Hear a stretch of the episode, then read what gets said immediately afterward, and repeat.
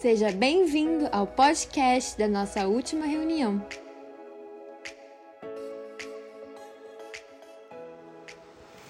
Boa noite. Vocês estão bem? Bem desanimado ou bem, né? Bem feliz. Aí sim. Eu queria só dar uma breve introdução antes da mensagem. É justamente para poder talvez conectar aquilo que eu entendi que estava conectado com a mensagem do Felipe da semana passada. Teve um ponto muito interessante na mensagem do Fê, que ele dizia acerca de pregar o Evangelho, a responsabilidade de pregar o Evangelho. E aí, mesmo sem ter ouvido a mensagem dele, eu já estava escrevendo a mensagem de hoje, e o Senhor me fez uma pergunta, se eu não me engano, na segunda-feira, enquanto eu estava meditando em João capítulo 5. E ele falou assim para mim: por que o Evangelho foi chamado de bendita esperança? Por que ela é bendita? E aí nessa pergunta ele começou a me ensinar a respeito disso. É algo que parece que a gente já sabe, né? O que é a mensagem do Evangelho, por que, que ela é bendita, por que, que ela é tão dita assim e muito bem dela, né? E o porquê ela carrega uma esperança. E é sobre exatamente isso que eu quero falar. Esses dias o Senhor tem me falado muito a respeito da fé e como caminhar em fé, como olhar para as Escrituras e não viver um mundo paralelo, como se as Escrituras falassem uma coisa e a prática é outra, como se o próprio, como se os próprios apóstolos ou os próprios evangelhos estivessem talvez mentindo ou falando que aquilo só era uma capacidade daqueles que, que escreveram. Então eu tenho vivido nos meus dias desejando viver a realidade da Bíblia, desejando viver aquilo que a própria palavra de Deus está dizendo que eu devo viver. E muitas vezes isso é confundido, porque o Evangelho é pregado somente uma parcela, muitas das vezes. Mas a minha intenção hoje é pregar o Evangelho por completo. Vou tentar pregar o Evangelho por completo, do começo ao fim dele, do começo ao fim da mensagem do Evangelho. Jesus Cristo morreu por nós e tudo isso a gente já sabe. Que Jesus ele morreu por nós, nós também sabemos. Mas isso é uma parte da mensagem do Evangelho. E eu preciso dizer que o Evangelho ele tem a sua culminância no completo. E eu preciso anunciar o Evangelho por completo. Amém? Pensando nisso, nós vamos ter uma fé, após entender essa mensagem do Evangelho, uma fé que não é uma fé vazia, é uma fé sem obras nenhuma. Mas nós vamos começar a desejar ter, a desejar ter a cada pregação do Evangelho centenas de almas se convertendo. Uma anunciação do Evangelho não tem outro, intuito. Em João 5 vai deixar muito claro que a obra de Deus é que todos aqueles creiam no Filho dele. Não faz sentido eu pregar o Evangelho e não ter almas se convertendo ao Evangelho, e não gerar o arrependimento genuíno. Então é sobre essa realidade que os apóstolos viveram não só em Atos 2, mas na história da igreja, e muitas vezes, onde uma mensagem era pregada e centenas de almas se convertiam. Então essa, é sobre essa realidade que eu quero viver. E eu acredito que após o Espírito Santo nos convencer da mensagem do Evangelho, nós vamos para um outro, numa outra conversa na semana que vem. Ou seja, a minha mensagem ela tem o início hoje e tem um fim na semana que vem. Ela se completa. Amém? Para a gente saber o que significa bendita esperança, é necessário a gente refrescar a memória. E para refrescar a memória, eu vou voltar para Gênesis. Mas espera aí que a gente vai chegar. Por que será que a mensagem do Evangelho é bendita e bendita esperança? Os irmãos podem abrir a palavra aí, Romanos capítulo 5, versículo 12. Romanos 5, versículo 12. Nós precisamos começar a pensar, irmãos, por que é que um Deus se fez homem, morreu para salvar e salvar do que e de quem? Se a gente só pensa que Jesus veio como uma ovelha, alguém inocente, alguém que não tinha nenhuma pretensão, alguém que, nossa, só veio para o mundo, sofreu e morreu para salvar aqueles que creem, é uma visão muito reduzida e talvez diluída do próprio Evangelho. Então, quero dizer uma coisa: com o texto que nós vamos ler, é interessante nós entendermos que todos nós aqui, todos nós, éramos inimigos de Deus. Sem o Evangelho e o poder de crer nele, a fé para crer no Evangelho, nós somos inimigos de Deus. E nós vamos ler isso agora. Amém? Romanos 5, versículo 12. Se quando éramos inimigos de Deus, fomos reconciliados com Ele mediante a morte do seu Filho, quanto mais agora, tendo sido reconciliados, seremos salvos por sua vida.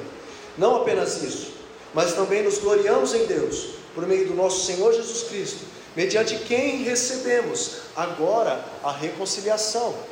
Não está esse texto lá? Não é Romanos 5,12? Coloquei referência errada, o que será? É a do 10. É, veio. Vamos lá, então, a partir do 10, pessoal. Não apenas isso, mas também nos gloriamos em Deus, por meio do nosso Senhor Jesus Cristo, mediante quem recebemos agora a reconciliação. Portanto, da mesma forma como o pecado entrou no mundo por um homem, pelo pecado a morte, assim também a morte veio a todos os homens, porque todos, todos pecaram. Vamos lá. A gente ouve a parte do Evangelho que Jesus morreu por nós, verdade? Mas a minha intenção é dizer o que nós éramos antes de Jesus ter ido naquele Calvário, assumido a responsabilidade de ser um sacrifício perfeito para que hoje eu e você fôssemos reconciliados com Deus. Gravem esse termo: inimigos de Deus. Inimigos de Deus. Eu vou falar sobre isso. Vamos lá. Paulo está falando assim: por meio de um homem, o pecado entrou no mundo, e, o, e com o pecado, a morte. Quem foi esse homem que o pecado entrou no mundo? Vai, chutem aí. Adão. Vamos voltar para Gênesis, o início da história do Evangelho. Adão, criado por Deus, a imagem e semelhança dele, não tinha pecado. Até então, pecar contra Deus. E desde então, toda a linhagem de Adão e Eva carregam o pecado e todos, com afirmação, Paulo vai dizer que pecaram. E se todos pecaram, deixamos de ser alguém semelhante a Deus? no sentido da santidade. E se Deus, que é um Deus santo, Deus é santo, todos concordam? Deus é santo. E se eu não sou como Ele, santo igual, e peco automaticamente, eu me torno inimigo do próprio ser de Deus que é santo. O pecado, ele é, ele é o contrário da santidade. E é justamente por isso que Deus, sendo santo, coloque em nós o Espírito para se reconciliar com Ele, porque nós pecamos. E quando nós pecamos, nos tornamos inimigo. E diante dessa conversa, desse diálogo, eu vou ensinar uma coisa aqui, isso não é bíblico, eu estou ensinando algo, mas eu imagino que foi assim: Adão pecou, e aí há uma conversa nos céus. Jesus, Deus e Espírito. E agora? Aquele que foi criado para ser minha imagem e semelhança se tornou meu inimigo pelo pecado. Como resolver isso? Duas opções. Ou Deus deixa de ser um Deus santo, passa a ser um Deus pecador, para se igualar à sua criação. Isso aconteceria mais ou menos assim: Deus se tornando semelhante ao homem ou Deus santifica o homem novamente para se tornar sua imagem e semelhança. Deus escolheu a segunda opção. Nós vamos ver isso muito claro quando Deus traz uma condenação para a serpente em Gênesis 3, que ele vai dizer assim: que a semente da mulher pisaria a cabeça da serpente. Né? Essa semente pisaria a cabeça e ela feriria o calcanhar. Era necessário então que Deus fizesse algo para reconciliar o homem com ele mesmo. Afinal, o homem se tornou seu inimigo por própria natureza. E por isso, Jesus vem e nos reconcilia com o próprio Deus. É importante frisar isso, Porque ser inimigo de Deus não é nada agradável. Não tem nada romântico em ser inimigo de Deus. E nesse ponto nós precisamos entender como o pecado é devastador na vida do indivíduo. Através do pecado veio a morte. Olha que pesado isso. O pecado não é algo a ser temido. Deus é alguém a ser temido. Deus é alguém a ser relevante quando o pecado bate a porta. O pecado é uma coisa a ser ignorada, é uma coisa ter repulsa, porque pelo pecado adentrou a morte, e assim nos tornamos inimigos do próprio Deus. Amém? Eu quero falar um pouco sobre isso também, em Salmos capítulo 1, versículos 5 e 6, vai dizer assim: Por isso, os ímpios não resistirão no julgamento, nem os pecadores na comunidade dos justos. O Senhor põe à prova o caminho dos justos, mas o caminho dos ímpios leva à destruição. Irmãos, parece que essa mensagem está tudo muito tenso, e é tenso mesmo.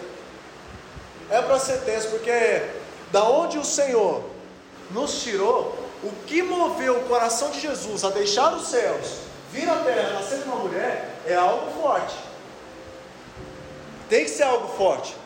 Como assim o próprio Deus descer dos céus, nascer de uma mulher, crescer? O que gerou e motivou Jesus a fazer isso precisa ser algo muito relevante. Não é? Ser inimigos do meu próprio Criador é algo muito relevante. E para aqueles que não creem, quão dura é essa mensagem, João 5 vai dizer.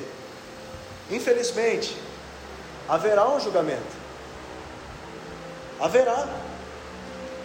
Vai existir os caminhos dos ímpios, vai existir os caminhos dos justos, vai existir os caminhos daqueles que creem e aqueles que negaram a mensagem da cruz. Afinal, o Evangelho será pregado em todos os lugares. Mas é importante frisar da onde e de quem o Senhor Jesus nos salvou. E para trazer uma nitidez sobre da onde o Senhor nos tirou, da onde o Senhor nos resgatou, eu quero ler algo que o Senhor Jesus mesmo falou lá em Lucas 16. Eu queria que vocês abrissem comigo. Esse cenário que Jesus está dizendo aqui, irmãos, por mais que seja uma história contada por Jesus, é algo muito real, é algo muito literal, tá? Então eu quero ler com vocês para que a gente entenda duas coisas. Três. Porque essa mensagem, ela é, uma bendita, ela é bendita, por que, que ela carrega a esperança? Do que Jesus nos salvou realmente e de quem? O que, que é isso? Jesus nos salvou, mas salvou do quê? Vamos saber agora. Lucas 16, a partir do verso 19. Preste atenção nesse texto, irmãos. Amém? Havia um homem rico que se vestia de púrpura e de linho fino e vivia no luxo todos os dias. Diante do seu portão fora deixado um mendigo chamado Lázaro, coberto de chagas. Este ansiava comer o que caía na mesa do rico. Em vez disso, os cães vinham lamber as suas feridas. Chegou o dia em que o mendigo morreu, e os anjos o levaram para junto de Abraão. O rico também morreu e foi sepultado. No Hades, onde estava sendo atormentado, ele olhou para cima e viu Abraão de longe com Lázaro ao seu lado. Então chamou: Pai Abraão, tenha misericórdia de mim e mande que Lázaro molhe a ponta do dedo na água e refresque a minha língua, porque estou sofrendo muito neste fogo.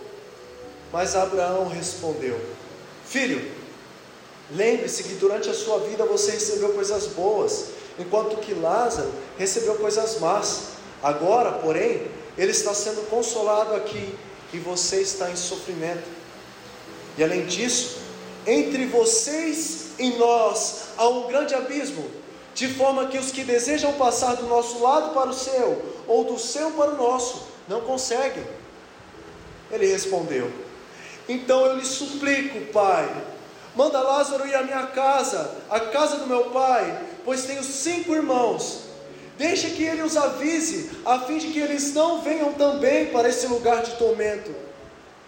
Abraão respondeu: Eles têm a Moisés e os profetas que os ouçam. Não, pai Abraão, disse ele. Mas se alguém, mas se alguém dentre os mortos fosse até eles, eles se arrependeriam. Então Abraão respondeu: Se não ouvem a Moisés e aos profetas, tampouco se deixarão convencer, ainda que ressuscite dentre os mortos. Amém? Aqui nós temos muito claro que existe um lugar para justos e para os injustos. Todos concordam? Amém? Amém, irmãos. Sabe o que é interessante disso? Se coloque no lugar do rico agora. Porque sem Jesus é exatamente esse lugar que nós estaríamos. Esse é o lugar destinado para aqueles que negam a cruz. Esse desespero do rico de pedir a Lázaro: vá até a casa do meu pai, porque eu tenho cinco irmãos. Eu tenho cinco irmãos, e, e por favor, fala para eles, para eles não virem para esse lugar de tormento. Sabe qual é o problema, irmãos, de verdade? É que existe almofada nos nossos ouvidos hoje. Existe uma mensagem tão incompleta do Evangelho que nós acabamos esquecendo o nosso lugar de destino sem Deus. E aí Deus e a sua mensagem se torna irrelevante nos nossos dias. Parece que a vida cotidiana é mais importante, parece que o tempo que nós temos não precisa ser desenvolvido na plenitude de Deus. Parece que o que eu ganho é mais importante, parece que o que eu deixo de ganhar é mais importante. Oh, meus irmãos, existe uma realidade eterna que está para acontecer. Existe algo eterno diante de nós. Existe uma mensagem que agora está sendo pregada também, que tem um cunho de eternidade, não algo passageiro. E diante dessa mensagem, nós vamos compreender que o pedido de Lázaro foi atendido.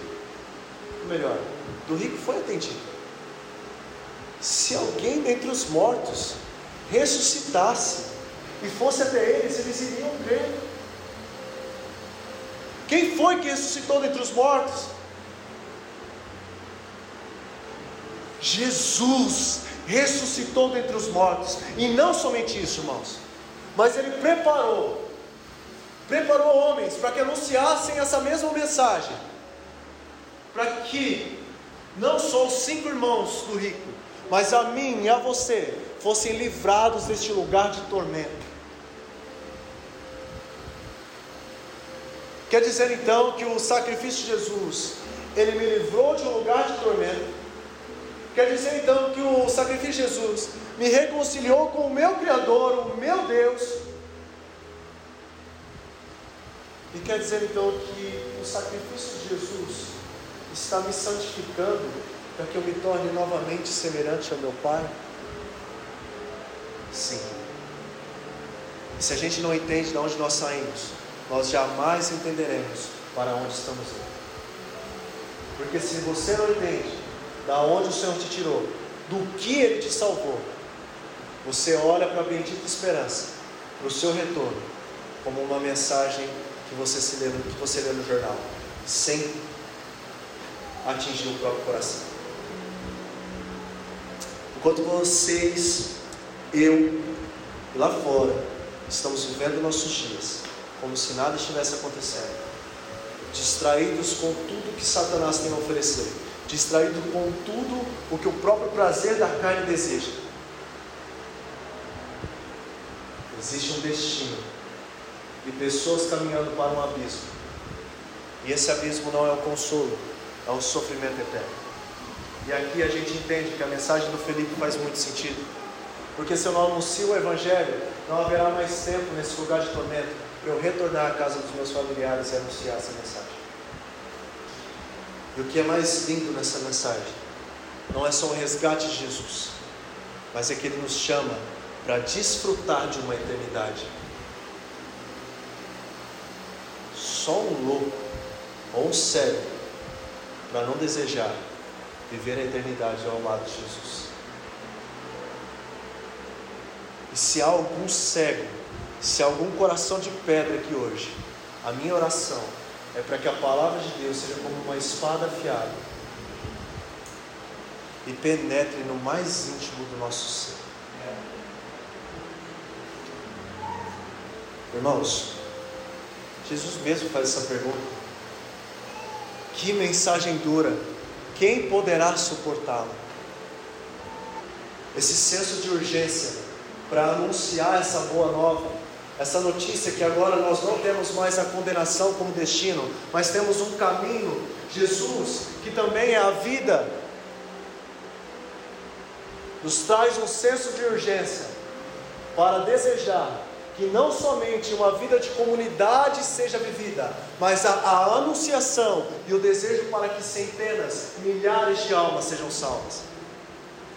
Gostamos muito da palavra avivamento, lindo, mas o avivamento tem o cunho da obra de Deus, e João 15 vai falar: é crer naquele que Deus enviou.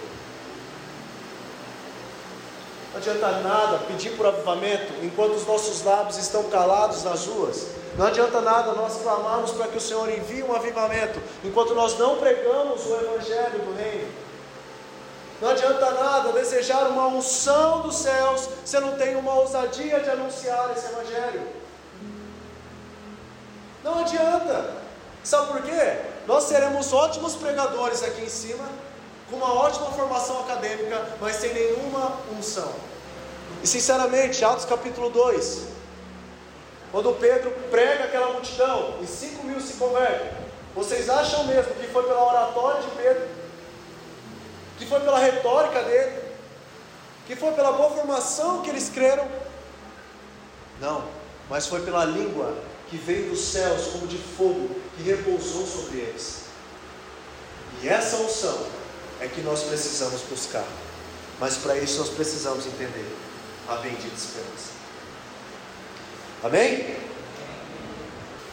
Jesus, ele não foi somente um sacrifício, Jesus também é um alimento. Jesus também é um alimento. Jesus se diz ser o pão, o pão que nos alimenta. Em outra, em outra questão, ele também diz a samaritana: Ó oh, mulher, se você soubesse quem está te pedindo água, você me pediria água e eu te daria água que você nunca mais teria sede. E é desse pão também, esse alimento que Jesus é, para a gente entender duas coisas: da onde Ele nos tirou, para onde Ele nos chama, e Ele também oferece o como alcançar isso. E é se alimentando dele mesmo. Olha que engraçado. Jesus desceu dos céus, me salvou desse tormento. Jesus desceu dos céus, me reconciliou com Deus. Jesus desceu dos céus, está me santificando. Jesus desceu dos céus, me fez filho do próprio Deus. E Jesus desce do céu como um pão diário a nos alimentar. Ah, não está escrito isso na Bíblia, não. Está sim, eu vou ler para vocês. Vamos lá. João capítulo 6, versículo 32 vai falar assim: Declarou-lhes Jesus: Digo-lhes a verdade não foi Moisés quem deu o pão do céu, mas é meu Pai quem lhes dá o verdadeiro pão do céu. Pois o pão de Deus é aquele que desceu do céu e dá vida ao mundo. Disseram eles: Senhor, dai-nos sempre desse pão. Então Jesus declarou: Eu sou o pão da vida. Aquele que vem a mim nunca terá fome, aquele que crê em mim nunca terá sede. Mas como lhe disse, vocês me viram mas ainda não creem. Tudo que o Pai me der virá a mim, e quem vier a mim, eu jamais rejeitarei, pois desci do céu, não para fazer a minha vontade, mas para fazer a vontade daquele que me enviou. E essa é a vontade daquele que me enviou, que eu não perca nenhum dos que ele me deu, mas o ressuscite no último dia. Porque a vontade do meu Pai é que todo o que olhar para o Filho e nele crer tenha vida eterna, e eu ressuscitarei no último dia. Uau! Isso faz meu coração ir para a garganta quando eu ouço uma mensagem como essa. Espera lá, Jesus também é um alimento. E como é que eu me alimento de Jesus? A palavra de Deus, ela não é somente para instrução, ela é algo real. Ela precisa ser algo real. Porque se ela for somente uma instrução, ela se torna um método. Mas se ela for real, ela se torna vida. E Jesus é o caminho, a verdade e a vida. A palavra de Deus anuncia o caminho, traz à tona por onde nós devemos andar. E o salmista vai dizer: Senhor, a tua palavra é lâmpada para os meus pés. Sabe o que significa? Que para existir a necessidade de uma lâmpada nos pés, significa que nós estamos caminhando em densas trevas. E a palavra de Deus, ela não é só um meio de instrução, ela também é o próprio caminho, ela também é o próprio alimento. E se ela for vida, se ela for real, ela também é a própria vida. A palavra de Deus deixa de ser algo teológico, deixa de ser algo simplista ou um jornal a ser lido, ela se torna aquilo que eu desejo intensamente viver. E a partir daqui, a mensagem do Evangelho não só ganha sentido para mim, mas também ganha sentido para eu anunciar. Como nós vemos nos mercados hoje de vendas, né? Eu só vendo aquilo que eu também acredito que possa ser bom. Se você mesmo não crê que o Evangelho é bom, como é que você vai querer anunciá-lo?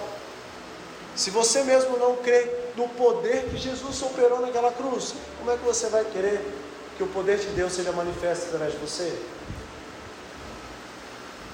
Se nós não cremos na eternidade, como é que temeremos Desejaremos né, viver com Deus e temeremos o tormento eterno. E é para isso que existem os pregadores para instruir o povo e dizer: arrependa-se, pois o reino de Deus está próximo. Essa é a mensagem nos lábios de Jesus, essa é a mensagem nos lábios de João Batista, essa é a mensagem nos lábios daquele que anuncia a verdade, essa é a mensagem daqueles que estão carregando o Evangelho da paz. Se Jesus é a vida, quanto mais distante de Jesus eu estou morrendo. É como um peixe fora da água, quanto mais distante da água, mais difícil de respirar. E o mundo está cada vez mais distante de Cristo. E o caminho do mundo é a morte. O caminho da nossa carne é a própria morte. Mas o caminho de Jesus, a porta estreita, quem Ele mesmo é, é o caminho da vida. Imagina só, porque Deus não tem a menor obrigação de vir a, dos céus para a terra e nos salvar. Não pense que Deus fez isso porque Ele nos devia algo. Deus não tinha a menor obrigação de vir à terra e morrer numa cruz. Deus quis, por amor, morrer numa cruz, suportar o que suportou, para nos salvar daquilo que está sobre os inimigos de Deus a sua própria ira. O que eu devo ter então, Senhor? Gratidão Senhor fez por mim? Devo me sentir como um devedor pelo que o Senhor fez por mim? Devo entender o que é a graça. Devo entender quão magnífico é um ser divino Ter algo que o motiva a tamanha vontade de descer à terra, ser humilhado, ser açoitado, ser cuspido no rosto, ser caluniado diante de uma multidão, ser negado pelo seu próprio povo, para salvar os filhos de Deus.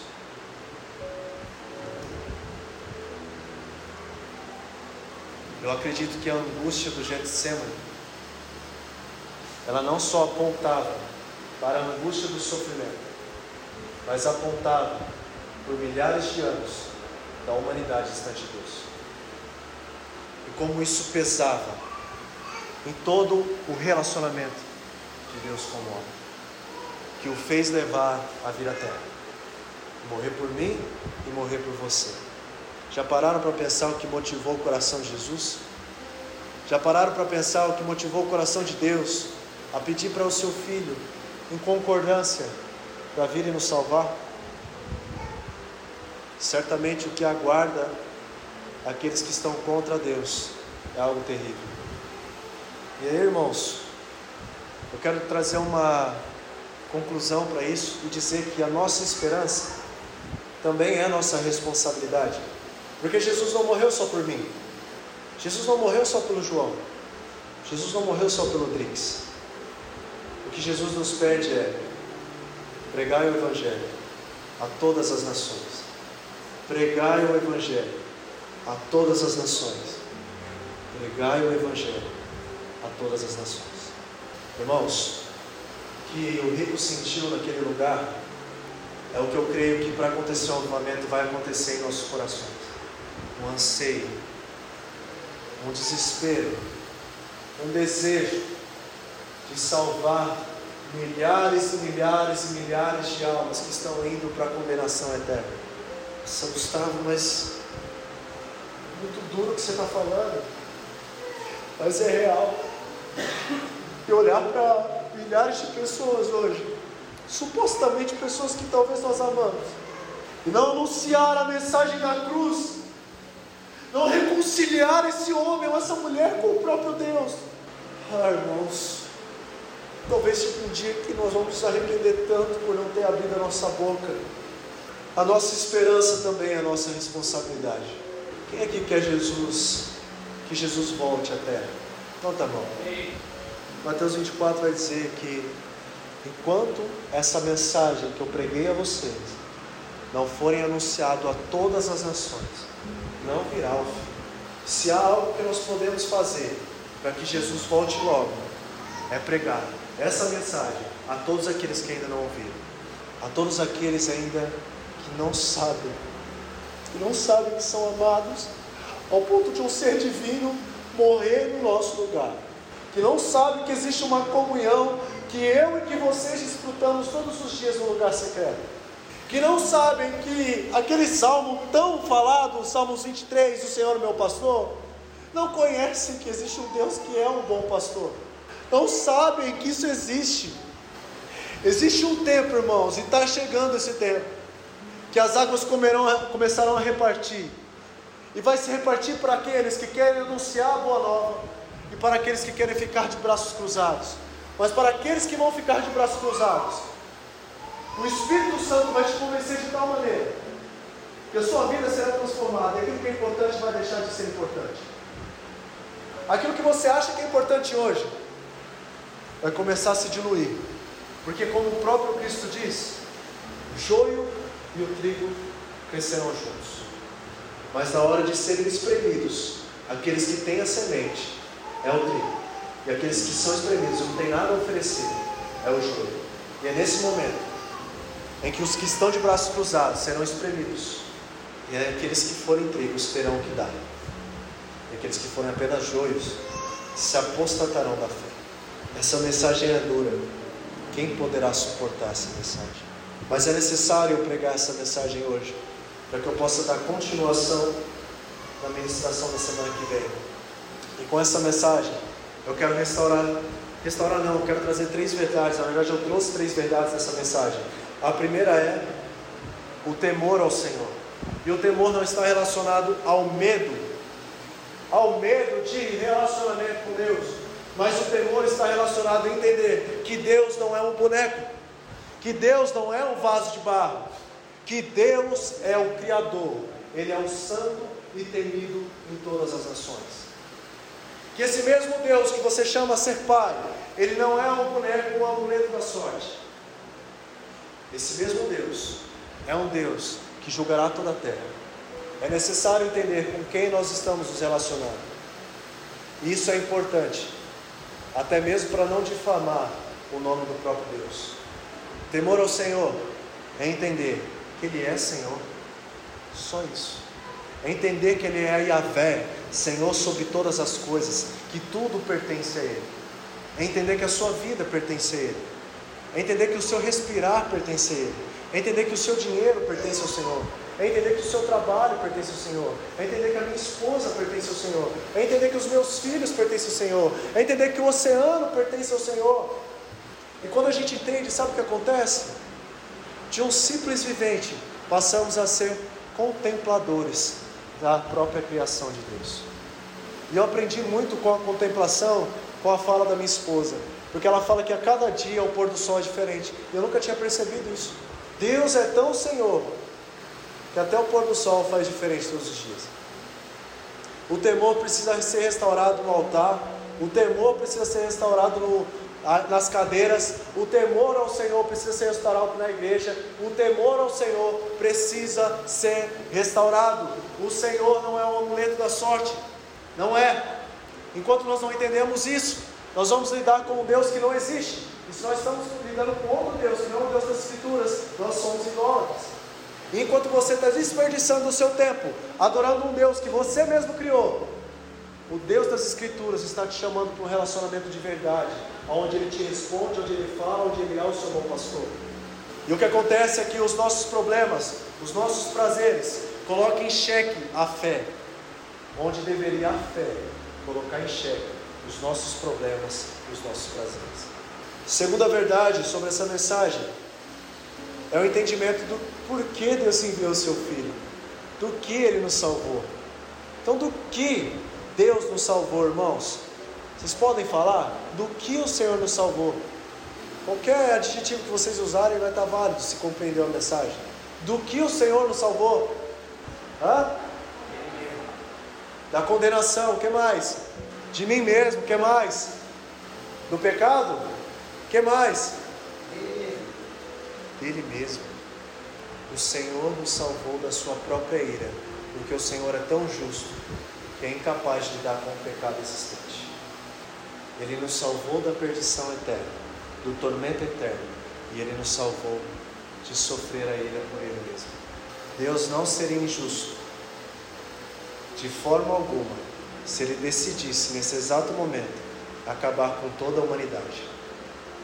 Mas o seu amor é tão grande que o levou a se fazer homem e morrer numa cruz para salvar a humanidade que ele mesmo.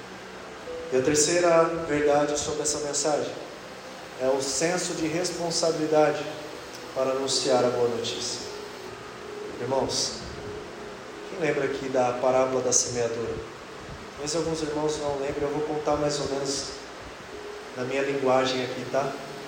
A parábola da semeadura é mais ou menos assim. O Senhor entregou aos seus servos uma semente, ou melhor, perdão, o homem saiu para semear. Uma semente caiu à beira do caminho, outra semente caiu sobre um terreno rochoso, outra semente caiu sobre espinhos, e uma outra semente caiu sobre uma terra fértil. E a minha intenção não é falar sobre as outras sementes que foram germinadas em lugares é, ruins, se assim eu posso dizer. Mas eu quero falar do que Jesus vai dizer sobre a semente que germina na terra boa. Ele vai dizer que essa semente dará frutos de 100 para um. Sabe o que isso significa? Que uma semente dará o fruto de 100. 100 frutos para cada semente. Se ela realmente foi, foi plantada em uma terra boa. Sabe o que eu estou querendo dizer para vocês?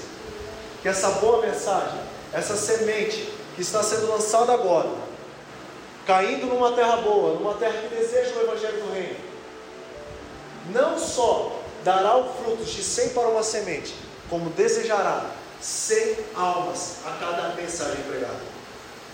E é sobre esse coração, um coração que deseja que almas se convertam, que almas sejam salvas, é o coração que puxará um avivamento para nós. Seu desejo de resgatar as almas sem o desejo de pregar a boa notícia, sem o desejo de fazer a boa obra do próprio Deus, estamos muito contrário àquilo que o próprio Pai está desejando nesses dias. Enquanto isso, Perdemos tempo com método, perdemos tempo com fulano, com o ciclano que apareceu no Instagram, com o curso que ficou muito legal, com o cara que prega muito bem, porque ele fala a verdade, porque ele carrega a verdade absoluta, enquanto a palavra de Deus está lá, paradinha, com pó, porque não está lendo. E aí sabe qual é o problema?